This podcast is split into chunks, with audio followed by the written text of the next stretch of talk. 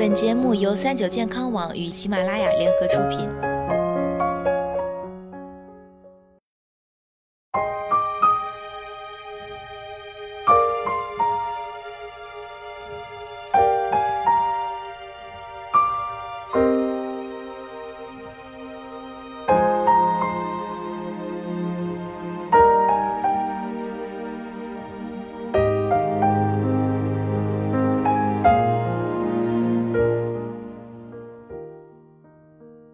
Hello，大家好，欢迎收听今天的健康养生小讲堂，我是主播探探。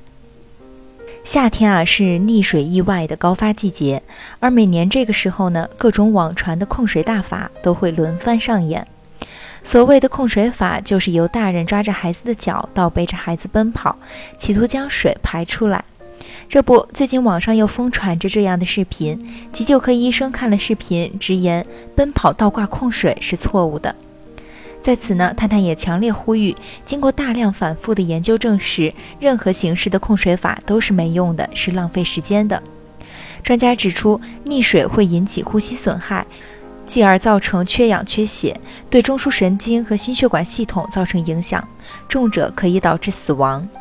而在被救活的溺水者中，仍有三分之一会残留中到重度神经系统后遗症，出现脑死亡或植物人的状态。溺水之后，抢救及时、治疗及时，可以减少后遗症的几率。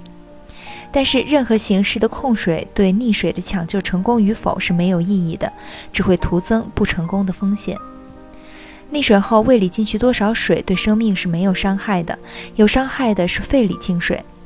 研究发现，溺水儿童只要肺里进入十毫升的水，就可以触发喉肌发生痉挛。溺水者死亡不是肺里进了很多水把肺淹掉致人死亡，而是溺水后水刺激导致喉肌痉挛，影响气体的交换，造成缺氧发生窒息，这才是造成呼吸心跳骤停的主要原因。所以这时候应该尽量恢复溺水者的心跳。使用控水法顶多只能排出胃内少量水，这是没有用的，肺里面的水是排不出来的，反而白白耽误了抢救的时机。同时，倒挂孩子奔跑，甩动孩子身体，还可能造成颈椎、脊椎等二次损伤。那么，孩子溺水正确的急救方法是怎样的呢？专家强调啊，溺水第一时间不是上医院，而是现场急救。目击者应该立即施救，抓住抢救黄金时间二十分钟。现场急救虽有专业的难度，但公众还是可以学习一些基础的技巧。溺水急救的正确方法如下。第一步，评估环境安全，把孩子抱到浅水区或安全的地方。第二步，判断孩子有无反应和呼吸。溺水者往往体温比较低，容易被误认为没有反应和呼吸。如果摸到全身冰凉，对呼吸和反应的判断可以稍微延长一点，可以先给予两次人工呼吸，再进行判断脉搏。人工呼吸要求施救者深呼吸一口气，然后以最快的速度吹出去，这样相对氧气浓度是最高的，对溺水者最有用。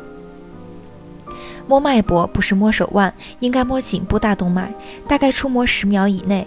如果没有手表，怎么判断十秒呢？建议快速读四个音节，比如一零零一，大概就是一秒了，读十次就是十秒。第三步，针对不同情况进行施救。溺水后有呼吸有心跳，一般是没有太大问题的。对于溺水者，确定心跳骤停，必须立刻进行心肺复苏。若溺水者有心跳但没有反应，处于昏迷状态但有呼吸，这时不需要进行心肺复苏。要知道，盲目的心肺复苏是有害的，反而会造成二次损伤。正确做法是立即清理口鼻腔内的水及其他异物，开放气道。保证呼吸道畅通，侧卧保暖。从高空掉到水里或跳水力度大、水池浅，要注意溺水者是否存在颈部受伤，注意颈椎保护性固定，否则会心跳骤停。在进行心肺复苏的同时，就要打幺二零了。若孩子不需要心肺复苏，换上干衣服或盖上干毛巾，防止发生低体温，并在救护车到来之前持续评估孩子的情况。希望大家都知道正确的急救方法，毕竟救人的目的是挽救生命，别让错误的方法使好心变成了悲剧。好了，今天的节目到这里也要和大家说再见了，我是主播探探，我们下期再见吧。